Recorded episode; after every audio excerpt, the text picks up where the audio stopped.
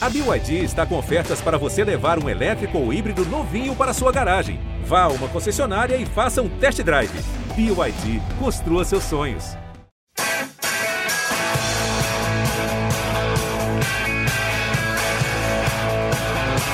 Bom dia para quem é de bom dia, boa tarde para quem é de boa tarde, boa noite para quem é de boa noite. E se você está nos ouvindo de madrugada, boa sorte. Eu sou Eduardo Rodrigues, setorista do São Paulo no GE, e esse é o podcast GE São Paulo. Um podcast com muita ansiedade né, para a torcida tricolor, porque terça-feira é o jogo decisivo, é o jogo que vai decidir quem avança para a semifinal da Libertadores Palmeiras ou São Paulo. A torcida tricolor que aqui está, lógico que está fazendo sua corrente desde já para que o São Paulo avance de fase, continue é, com o tabu é, indigesto para o lado alviverde, né, que não consegue eliminar o São Paulo na Libertadores, e o São Paulo aí é, tentando esta, essa classificação. E claro, né, já vou, antes de entrar no, no tema Grêmio, que é o, o, foi o jogo de sábado, eu já vou jogar para o Caio aqui. Se semana passada o Caio estava na ansiedade eu imagino como ele está nessa segunda-feira que antecede esse grande jogo. Vai ser um, um baita de um jogo, tá todo mundo esperando. Até quem não gosta de futebol deve estar tá esperando. Como é que tá esse coração aí, Caio? Seja bem-vindo. Boa noite, Edu, Filipão, todo mundo que nos ouve. Cara, hoje eu passei o dia igual aquele meme do Wagner Moura com que ele é o Pablo Escobar olhando para o balanço vazio, assim, sabe? Mono, monossilábico, todo mundo falando comigo e você demorando para responder e assimilar as informações. Tentei me manter a par, mas tudo remete, né, à decisão. Qualquer lugar que você olha, tá falando de São Paulo e Palmeiras, Palmeiras e São Paulo, você vê o Abel reclamando, é juiz que é escalado, que é polêmico contra o São Paulo, é o São Paulo jogando bem com o time reserva a confiança subindo.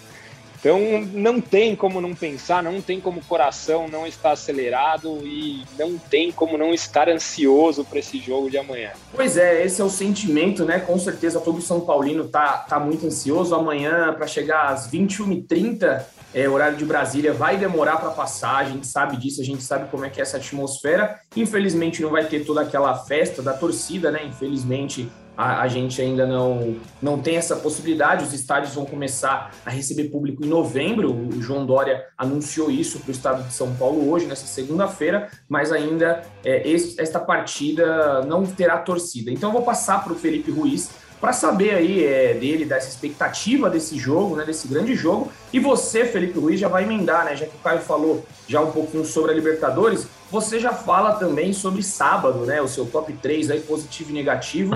Foi um jogo, a gente comenta um pouquinho contra o Grêmio, depois já, já emenda aí na Libertadores, mas fale um pouco da expectativa que você tá para esse jogo de terça-feira e também já emenda é, depois para a parte do, do jogo de sábado. Mande bala, Felipe Ruiz, grande praça. Grande Edu, você gosta do top 3, né? Eu gosto quando você comenta lá. Isso é, semana feliz. passada, eu, semana passada eu não participei do podcast, você também não, discordei veementemente de você. Inclusive, é, eu achei que foi um dos piores. Vou, vou ser sincero, foi o pior top 3. Não pude me fez. defender. Foi o pior top 3 que você já fez na sua vida. Desculpa, mas Mas esse sábado gabaritou, hein? É, o de sábado eu não vi. De sábado gabaritou. Eu não vi, eu assisti ao jogo, mas não vi o top 3 de Felipe Ruiz, mas de semana passada na Libertadores foi doído, amigo. Vou ter que, vou ter que falar aí, porque ele colocou o Rigoni como top 3 positivo e o Rigoni não fez nada, não entendi. Mas e o Caio aprovou de sábado, tá aprovado. Tem isso também. A voz da torcida aqui é ele, então a torcida aprovou. Bom dia, boa tarde, boa noite, Edu, para você, para todo mundo que está tá acompanhando a gente. O do Rigoni eu tomei muita porrada mesmo, você tem razão. Até expliquei lá que, que eu, eu coloquei muito pela participação no jogo dele. Eu achei que se alguém tentou alguma coisa à frente no time de São Paulo foi ele, mas realmente não teve numa noite inspirada tecnicamente, como todo mundo no ataque contra o Palmeiras no primeiro jogo não esteve. São Paulo não conseguiu criar muito com os atacantes, criou mais com os homens que vieram de trás. A maior prova é o gol. O Nestor chutou duas vezes e o, Luan fez no, no rebote. Como o Caio é, falou muito bem para a gente, hoje a torcida do São Paulo só pensa nesse jogo, né? Talvez o jogo mais importante da temporada. A gente teve a final do Paulistão ali, mas sem dúvida nenhuma que Palmeiras e São Paulo na Libertadores sempre fazem histórias diferentes. Sempre é, é um jogo muito atípico e muito diferente de tudo. É, vamos falar um pouquinho de sábado, depois a gente vai, vai abordar muito mais esse jogo aí. De sábado, eu acho que o que fica para o São Paulo de ponto ponto muito positivo é a parte anímica. É, o São Paulo jamais é, é, é aceitou um empate. O São Paulo só ganhou de 2 a 1 um no último lance praticamente do jogo, porque buscou o tempo todo. Minutos antes, o Reinaldo tinha chutado uma bola de direita na trave. O próprio Reinaldo chutou um, um belo chute de, de, de, perna esquerda que o Chapecó, goleiro do Grêmio, defendeu. É, o São Paulo o tempo todo tentou, o tempo todo buscou, é, entrou sem as suas principais peças. O Sara estava no banco é, e outros jogadores, o Rigoni estava no banco, entrou muito bem de novo. É impressionante como o Rigoni é a liderança técnica desse time do Crespo. Então eu acho que fica, fica muito a parte anímica, muito a parte psicológica. Clássicos são decididos sobretudo nisso, é, na parte é, psicológica, anímica, de vontade, de, de, de força de pensamento mesmo. O São Paulo vai, vai com isso lá no alto contra o Palmeiras. O São Paulo vem de uma vitória importantíssima. É, o próprio Crespo, antes do jogo contra o Grêmio, falou: a Libertadores é um sonho, mas aqui, né, nesse jogo aqui, o São Paulo tá, tá lá atrás, tá lá embaixo. E o São Paulo conseguiu dar uma desgarrada ali da, da das equipes que estão na, na, na fase, na, na, na na zona de abaixamento, ali estão para cair. E o São Paulo se desgarrou e vai com tudo agora para esse jogo, que é um dos mais importantes da temporada, Edu. É, eu acho que até é mais do que a parte anímica, né? Você vê que o, o time hoje ele tem uma identidade, né? Saíram oito jogadores é, titulares considerados foram poupados, preservados. É, Léo, Daniel Alves, Arboleda sequer foram relacionados. E mesmo assim o time tem uma identidade, né? jogou contra um Grêmio forte, que era o Grêmio titular, com Douglas Costa, com Bora, a nova contratação, Cortez, enfim, com, com Jeromel na zaga, e o São Paulo conseguiu bater de frente com um time praticamente inteiro reserva. Então, acho que mais do que a parte anímica é mostrar que esse time criou uma identidade, né? É, e antes de passar a bola para o Zé aqui, pode falar, Caio, levantou o dedo. Não, não quero sua. cortar o Zé, que abrilhanta a gente né, aqui no podcast, mas eu acho que esse gol no fim ele passa muitas mensagens para o torcedor, né? Porque se a gente parar para pensar, o gol do Bahia foi no final, nos acréscimos, o gol do Palmeiras foi no final, que acabou, acabou sendo anulado, esse mais um gol no final. Além da parte anímica, ele passa que é um time que está determinado, é um time que tem sentido um pouco a pressão, apesar do tamanho da pressão que a gente estava vivendo nesses últimos tempos. O Crespo falou, é, a gente teve um mês muito conturbado, eu tive Covid, muitas lesões, então a gente a, a, achou que a questão era mais psicológica e está se mostrando não. O São Paulo tem sido um time aguerrido, eu acho que o Crespo voltou a, a achar o, o, sistema tático do São Paulo e, e técnico principalmente, porque eu acho que deu uma, uma balançada, mas é um São Paulo que vai deixando para trás essa sina, que, essa sina que a gente teve nos últimos anos, até de, de, de, maré de azar, sabe? Porque nos últimos anos essas bolas não entravam e entravam do nosso lado. E esse time do Crespo vem deixando isso tudo para trás. Então acho que tem recados muito importantes para a torcida esse gol no, no, último minuto aí. Exato, falou, falou tudo. E, e só antes de passar para o Zé, vou falar para o Prask do jogo passado do top 3, o Sara ele tentou dois chutes de longe, de longe você colocou o Rigoni. Era só para. Eu ainda estou engasgado com três, né? vamos, vamos lá. Vamos lá, me fala, Zé. Me fala só, ah. se você concorda, só se você concorda do último. É, Igor Gomes, Rigoni. E quem era o terceiro? Vou ficar devendo o terceiro agora. Bueno, tem que ter o Bueno. Vitor Bueno, pô. Vitor Bueno Vitor primeiro. Bueno. Vitor ah, Bueno, tá. Igor Gomes em segundo é. e Rigoni em terceiro. É isso? É isso, é isso. Foi bem, foi bem. É, pelo menos esse eu vou concordar. Vamos ver o de amanhã. Amanhã a gente conversa. Amanhã pós, já falar aqui para a torcida tricolor, amanhã pós-jogo já tem podcast quentinho para você. Mas vou passar para o Zé aqui, que ele está querendo falar também. Zé, seja bem-vindo. Fale aí do jogo de sábado que você trabalhou, eu estava de folga, mas assisti da minha casa. E também já emenda aí as suas expectativas para o jogão de terça-feira. Seja bem-vindo, Zé. Boa noite, Edu. Boa noite, Caia. Boa noite, Praz. Boa noite, torcedor São Paulino, a torcedora São Paulina. Estou vindo depois de acompanhar e fazer tempo real, né? Relatar o, a vitória importante do time feminino do São Paulo sobre o Internacional, né? Primeiro duelo das quartas de final do Campeonato Brasileiro. O São Paulo foi ao Beira Rio, ganhou de 2 a 1 um do Internacional e leva vantagem, né? Pode empatar em casa no Morumbi no domingo a partir das 11 horas, que avança a semifinal do Brasileirão Feminino. Mas falando dos homens e até para menos. que golaço da Maria Eduarda, hein, Zé? É, baita golaço. Golaço. E só, mostra, e só mostra como, sei lá, talvez ela tenha sido até mal aproveitada nos Jogos Olímpicos, né? Porque é uma jogadora que, atuando mais centralizada ali, ela resolve e resolve muito jogo para o São Paulo.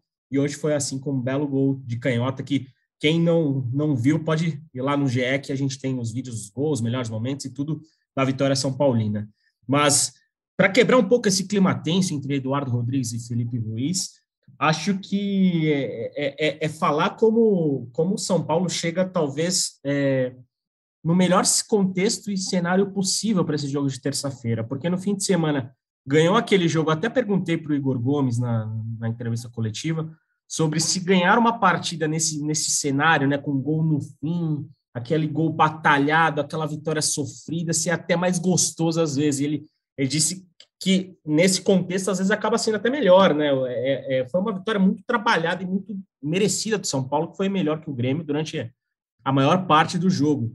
E ao mesmo tempo o Crespo conseguiu descansar peças fundamentais. Então o São Paulo conseguiu no fim de semana todo o combo é, ideal que o torcedor e que a comissão técnica esperavam. É, ao mesmo tempo em que ganhou, jogou bem. Eu acho que é, é, esse é o ponto mais relevante. A gente viu um São Paulo que tem recuperado nos últimos jogos a intensidade que marcou o time campeão paulista. Eu acho que e, e, recupera isso no momento mais importante da temporada, no duelo contra o arquirrival, contra o Palmeiras, em que vai ser um jogo muito intenso e o São Paulo, dos melhores momentos da temporada, sobrou nessa, nesse quesito, e se sobrar nesse quesito na terça-feira, diante de um Palmeiras que também é muito intenso, São Paulo fatalmente vai sair do, do Allianz Parque com a vaga na semifinal do Brasileiro. E, e as notícias boas também, né, é, além do, do, do, fim de semana, já né, foram é, acrescentadas coisas nessa segunda-feira, né, com a Arboleda treinando, né, a Arboleda treinando normalmente e provavelmente vai ser escalado como titular. Então, o Crespo tem um time motivado por vencer um rival no fim, um time que já está mais tranquilo na tabela do Campeonato Brasileiro, né, já com duas vitórias consecutivas, uma equipe com peças descansadas, como Daniel Alves, como né, você citou, Rodrigo Nestor, Arboleda, e, e, uma, e uma equipe que chega muito bem para na questão do desempenho mesmo. Chega relembrando bons momentos da temporada no momento, no momento mais importante que é esse confronto contra o Palmeiras.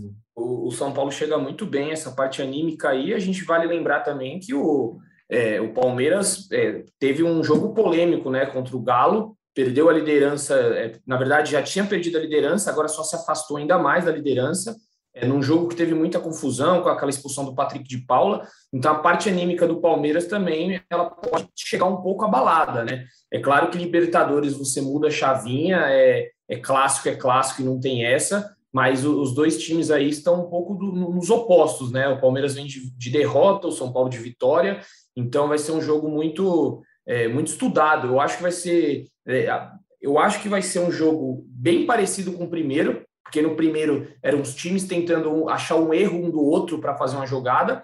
O São Paulo precisa da vitória, mas não pode se lançar totalmente o ataque, porque o Palmeiras tem um contra-ataque muito forte.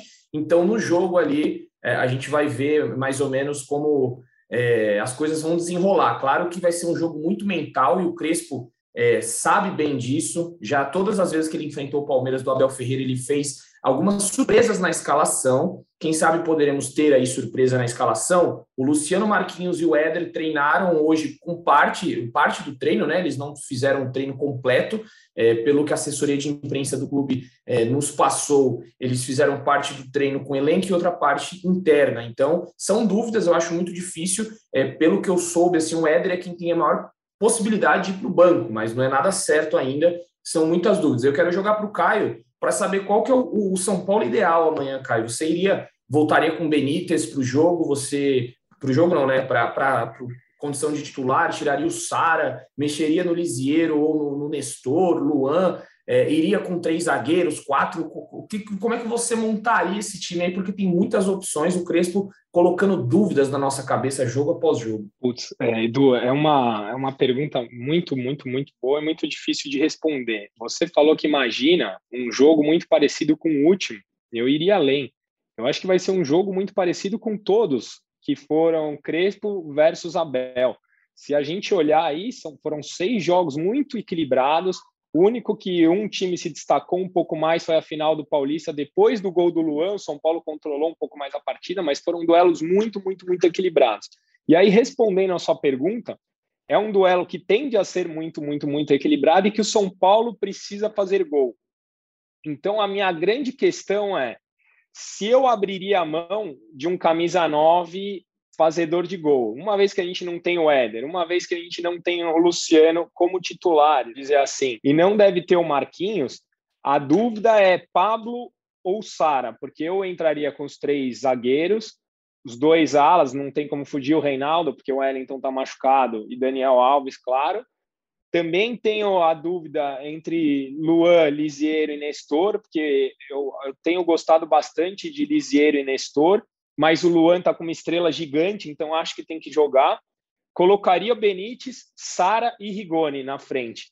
Mas a questão é se, a, se eu abriria a mão do Pablo, mas entre abrir mão do Pablo e do papel tático que o Sara faz num duelo tático tão equilibrado, eu acho que eu abriria a mão do Pablo. E aí vamos para o Deus nos acuda caso a gente não faça os dois primeiros gols nos primeiros 15 minutos. E você, para zerar, como é que você iria aí se fosse Felipe Ruiz Crespo? que responsabilidade, Edu.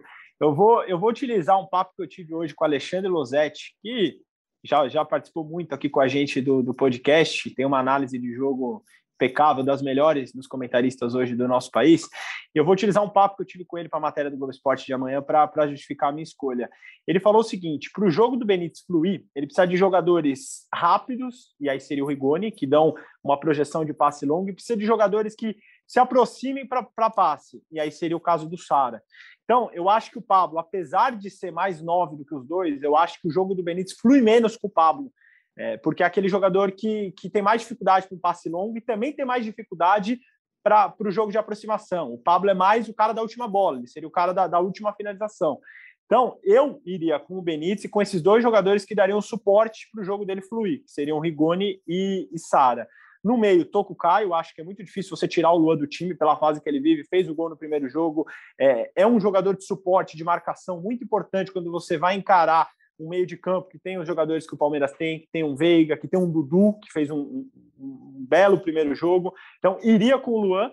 E aí, Nestor e, e Lisieiro brigariam pela vaga. Vejo o Lisieiro um pouquinho melhor, por momento mesmo. Acho que é um, é, é um, meio de campo muito, muito combativo. O, o Lisieiro está fazendo uma temporada espetacular pelo São Paulo.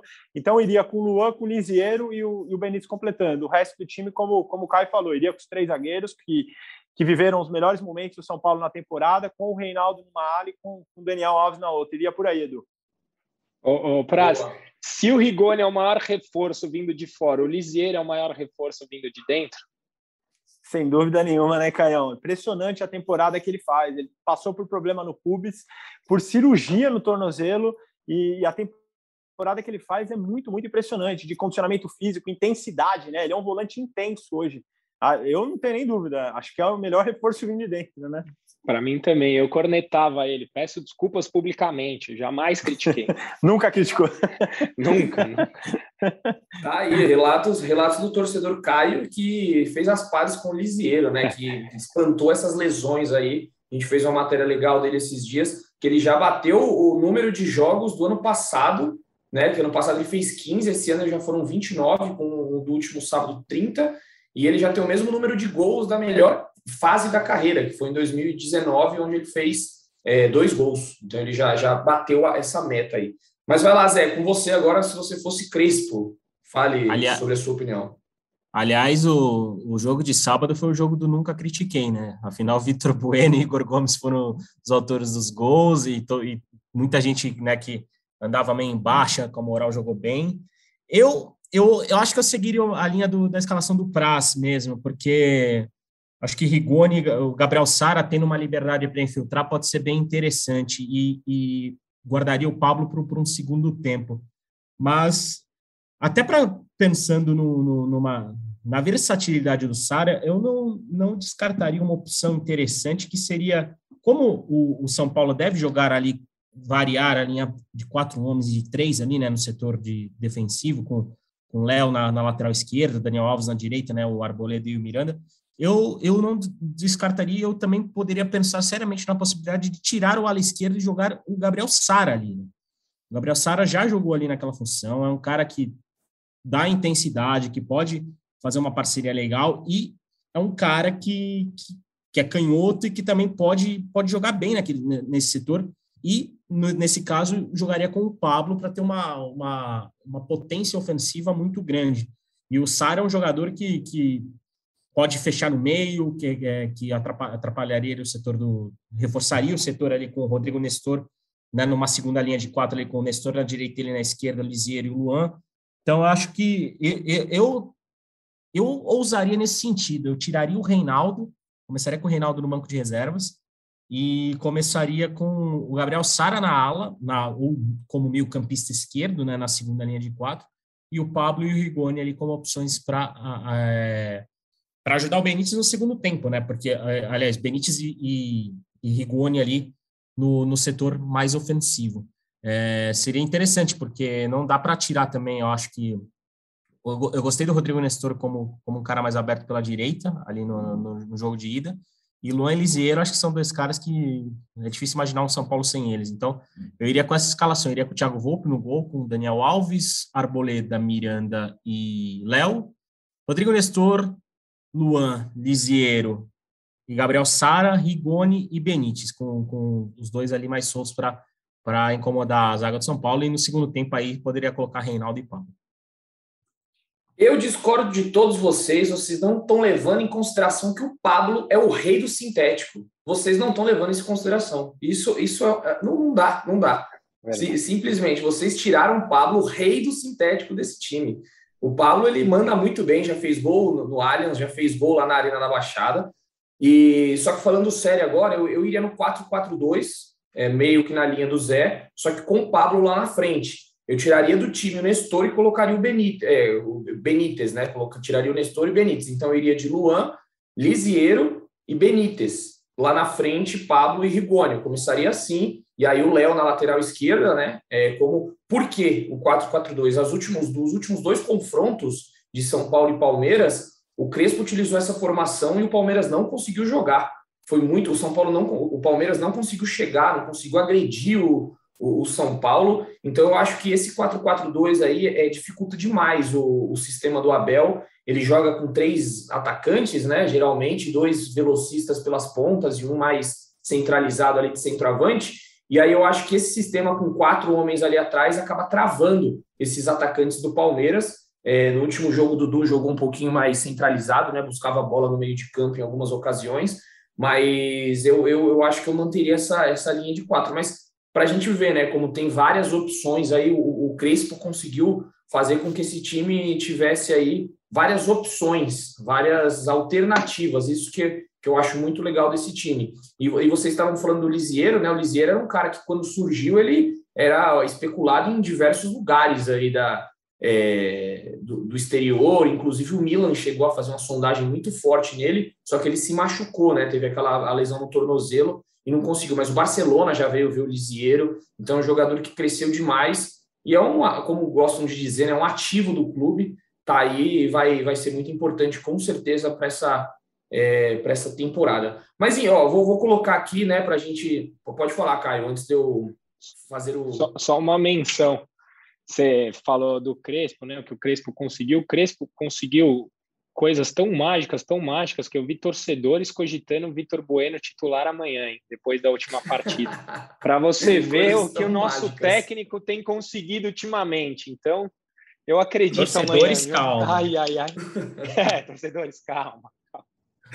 É porque eu tenho uma imagem legal né, dos bastidores que o Crespo olha o gol do, do, do Vitor Bueno né, lá no vestiário e fala que bombaço, que bombaço. E aí a torcida já enlouqueceu com isso, né? Oh, e chama bueno. ele de Vitinho, né? Vitinho, que bombaço. Vitinho. E aí Vitinho. tem aquele meme, tem aquele meme também, né, do Vitor Bueno. Pô, você nem fala do meu gol. Eu fiz gol também. Que ele fica tá meio chateado. É um jogo antigo aquele, né? Acho que é do ano passado. É mó barato isso daí com o Vitor Bueno, mas o Vitor Bueno, vou, vou, ser um pouco polêmico aqui, mas eu, eu acho ele muito técnico. A gente já falou, eu e o Prazo, a gente já falou isso, né? Nos treinos que a gente assistia, ele tem um domínio muito bom, ele tem um passe muito bom. O problema do Vitor Bueno é falta de confiança total. Se ele arruma a bola no jogo, acabou o Vitor Bueno, não existe mais esse jogador. Você vê, é o primeiro lance que ele teve ali, fez um golaço, ele cresceu no jogo, deu um baita de um passe para o Rigoni, não é um jogador ruim, ele deu aquele passo para o Rigoni que o Rigoni podia ter feito ali. O problema dele é confiança total. Se um, uma partida ele erra a cabeçada, um chute, tropeça na bola, fim, acabou o Vitor Bueno, não existe mais. mas a gente via ele na, no CT, ele é, é muito técnico, eu gosto. Estou contigo, Edu. Assina embaixo. Acho que falta de confiança e um pouco de, de falta de velocidade para ser o meia que muitos técnicos é, quiseram em determinado momento que ele fosse. Acho que essa, essa ideia de colocá-lo mais próximo ao gol, e nem sei se de nove mesmo, porque ele não tem corpo, ele não tem físico para brigar com os zagueiros, mas quando ele pega a bola de frente, próximo ao gol, finaliza muito bem, tem um recurso técnico, coloca o, o Rigoni na cara do gol, como colocou. Eu acho que está muito longe de ser o jogador desprezível que, que muita gente acha, né?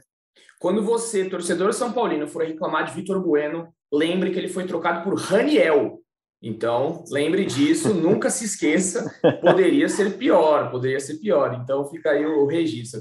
Mas vamos lá, né, para daqui a pouco a gente se encaminhar para o fim. É, vamos para o palpitômetro aqui. Eu quero saber, eu quero que vocês queimem a língua ou não. Já pode falar aí quem faz o gol, quem vai se. Eu quero assim, ó, o, o, quem classifica com o resultado e quem vai ser o destaque da partida. Caio, com você. Um a um, a gente vai ter um, uma falha do Volpe no tempo normal. Olha aí, a corneta, a corneta. E o Volpe vai pegar três pênaltis. E o São Paulo classificado. E o, e, o herói, e o vilão vira herói. herói. Tá escrito nas estrelas. Eu só espero, estão... eu só espero, só espero que o, no, o Caio não leve pelo menos uns 50 ou 60 torcedores e torcedores são paulinos para o hospital só nesse palpite dele, né? Espero que as, Não, eu sou o primeiro pessoas... aí. Eu, eu puxo a fila, Zé. Você tá brincando? Já, agora só, eu já tô tacado. Então, o pessoal, o pessoal vai ficar nervoso ouvindo o podcast. Imagina a hora do jogo.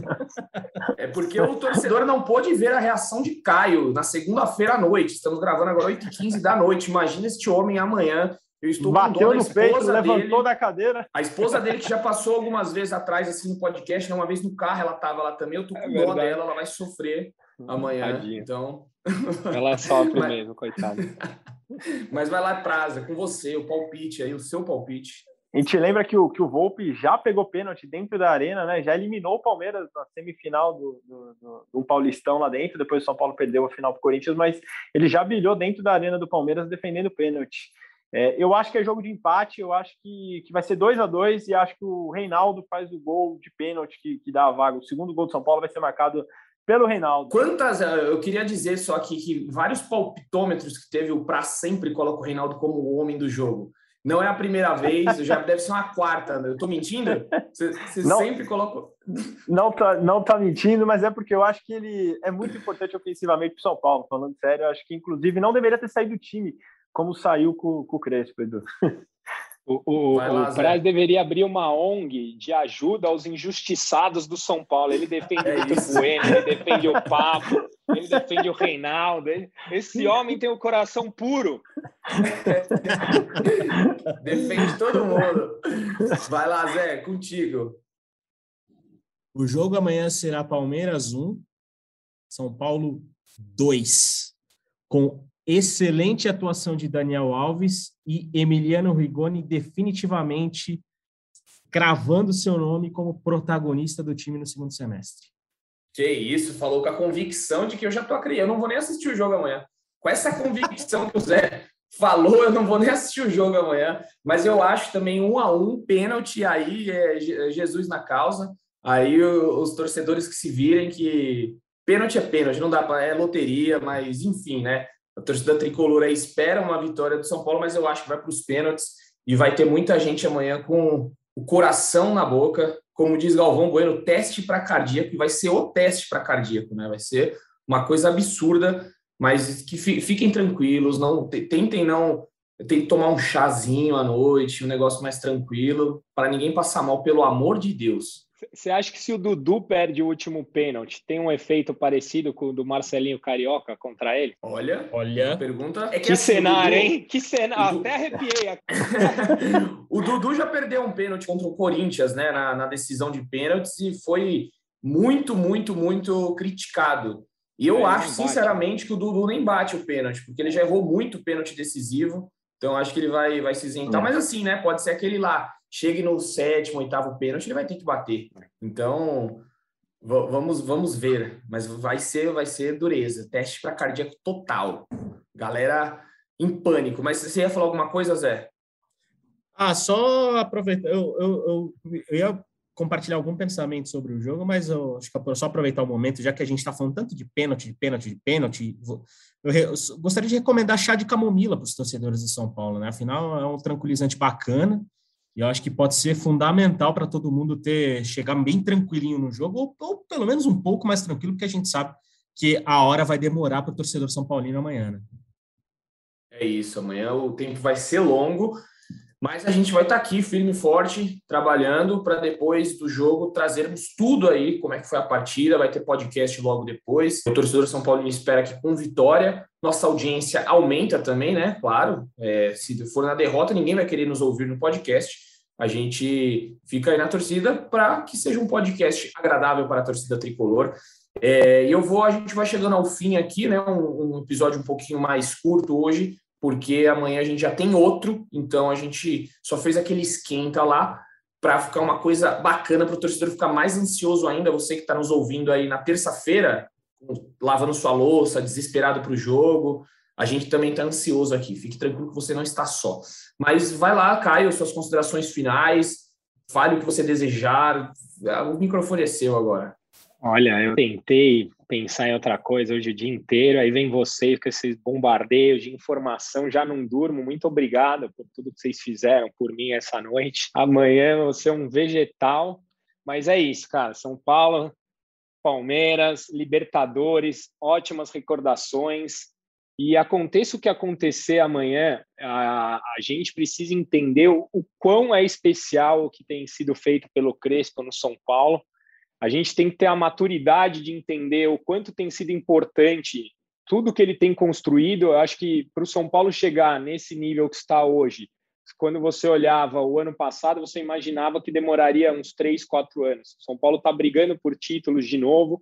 São Paulo está batendo de frente com os principais times do campeonato e o São Paulo tem totais condições de ser campeão de duas competições. Então, torço muito, acho que vai passar, mas é muito importante que a gente não apague tudo caso não passe, porque o trabalho tem sido muito bem feito pelo Crespo. Esse é minha, meu recado. É isso, eu acho que o Crespo já trouxe de volta a dignidade né, do São Paulino, que já sofreu aí nos últimos anos vários vexames. É, ano passado, por exemplo, Mirassol, Lanús, é, perdeu o título do Brasileirão nas últimas rodadas, então acho que já trouxe a dignidade de estar tá brigando umas quartas de final, do torcedor tá podendo viver de novo esse momento, né? Então acho que realmente é importantíssimo isso aí que o Caio falou. É, vai lá, as suas considerações finais, meu amigo. Grande Edu, Nelson Rodrigues tinha uma frase muito legal do Fla-Flu, né? Que ele falava que o Fla-Flu começava 40 minutos antes do nada. Eu gosto muito da teoria de que grandes jogos não duram 90 minutos. Eles já, o São Paulo e Palmeiras já começou já. E esse podcast é a prova viva disso. E ele não termina amanhã às 9, às 23h30, às 11h30, quando, quando o juiz apitar, ou quando a última cobrança de pênalti for batida ele vai se estender por, por muito mais tempo. E é bom demais que a gente possa viver isso. É bom demais ver os, do, os torcedores dos dois lados, do Palmeiras e do São Paulo, viverem intensamente esse momento. Na linha do que o Caio falou, da consideração final dele, o São Paulo soltou os bastidores do jogo contra o Grêmio. Tem uma, fase do, uma frase do Crespo muito marcante, que ele olha para os jogadores ali e agradece o espírito de batalha que o time teve. Eu acho que é muito isso. Eu acho que o Crespo recuperou pontos importantíssimos é, do, do elenco do São Paulo e acho que esse trabalho tem que continuar. Como tinha caso não, não houvesse conquistado o Campeonato Paulista. Foi uma conquista, esse trabalho ele é muito promissor. Então, ele tem que continuar independentemente do resultado do jogo dessa terça-feira. Vamos torcer para ser um grande jogo. É isso. Eu vou passar para o Zé já, porque o começo do que o Prazo falou, tô chorando aqui. Então, Zé, pode falar o que você quiser aí, porque foi, meu Deus, foi tocante. Não começa, já começou e não tem hora para terminar. Parabéns, Felipe Ruiz, é um poeta. Vai, Zé, eu não tenho nem mais o que falar nesse podcast aqui. Cara, eu também não sei mais o que falar. O prazo acho que esgotou qualquer possibilidade da gente ter alguma participação relevante nesse fim de programa, né? Mas o torcedor São Paulino, eu acho, acho que o, o recado do Caio é muito legal, porque é, é a impressão que a gente tem como jornalista trabalhando também, que, que o Crespo tem, o trabalho do Crespo trouxe uma questão anímica muito importante dentro do dia a dia de São Paulo também. O São Paulo, o São Paulo com o Hernan Crespo, é, diríamos assim, se reacostumou a ser protagonista. E eu acho que isso é importante e fundamental para, um clube do tamanho de São Paulo e com tantas conquistas quanto São Paulo. Pode vir a classificação? Pode não vir? mas independente do, do obviamente, se, se, a classificação vier, São Paulo vai estar a três jogos de ser tetracampeão da América, e, e, e toda, todo e qualquer planejamento da temporada vai ter que ser redirecionado né, para essa reta final de dois jogos da semifinal e a possível final em Montevidéu. Mas se o São Paulo for eliminado amanhã, a trajetória da temporada 2021 de São Paulo é ótima, é muito boa. Teve oscilação com problemas de lesão, tem algumas coisas a corrigir, como questão de trabalho de dia a dia, até para evitar esse número absurdo de lesões, né? alguns diagnósticos já são feitos ali por todo mundo, mas ah, há um trabalho muito competente ali rolando, e, e essa eu acho que é, é a maior notícia que o São Paulino pode ter em 2021, já que o título veio, né? já veio a, a quebra de jejum. O São Paulo já está entre os oito melhores da, da, da América do Sul novamente. E é um trabalho que tem muito potencial para ser ainda melhor. Então, independente do resultado de amanhã, deixem o homem trabalhar. Simplesmente isso, Edu. É isso, amigos. Uma unanimidade, então, nesse podcast. Crespo faz um trabalho excelente no São Paulo, ele tem conseguido grandes feitos aí. É, e só para passar aqui para vocês, o panorama só do Brasileirão Sub-20, que o São Paulo ganhou mais uma com o Alex, é um time imparável já está com oito vitórias e dois empates e apenas uma derrota, líder do campeonato com 26 pontos, melhor ataque, melhor defesa, é, faz um trabalho espetacular aí o Alex na base também, bom ressaltar, porque as coisas elas mudam muito rápido, né? E aí já, já tiveram algumas é, coisas respingando aí de que o, o, Crespo teria recebido algumas sondagens, né? Nesse final de semana enrolou. É, confesso que eu não, não tenho informação se é verídico, mas eu é, a gente acaba vendo algumas coisas e sempre acaba pintando essas coisas, né? Infelizmente. É, mas tá aí o Alex, que pode ser, quem sabe no futuro, um grande treinador do time principal. É, guardem aí a emoção, guardem a ansiedade. O jogo 9 e meia, a gente vai trazer tudo aqui no GE. Fiquem ligados, que logo depois também tem um podcast, como a gente já falou. Vai ser um grande jogo, um grande espetáculo. E a gente espera que é, as coisas aconteçam tranquilamente, naturalmente, não se aglomere, não vá para a rua se aglomerar, porque a pandemia ainda está rolando. Até todo mundo ser vacinado, a gente tem que tomar todos os cuidados. A gente vai ficando por aqui. A gente agradece a audiência de vocês, porque a gente vive né, no jornalismo para esses grandes momentos acontecerem. Ele está acontecendo e é esta nesta terça-feira, vamos que vamos que a caminhada ainda vai ser longa nesta terça-feira, né, amigos? Então, queria mandar um, um, beijo a todos vocês que estão nos ouvindo, a todos os amigos aqui presentes, e como diz Leandro Canônico, que jamais aparece aqui agora, virou estrela, subiu para a cabeça, mas eu vou continuar com o bordão dele, que é um beijo no coração e um abraço na alma de cada um de vocês. Rolou para Cafu, para Raí, para o gol! O pé direito na bola, passou pela barreira! Gol! Bola, posição legal, Mineiro bateu, bateu, bateu! Gol!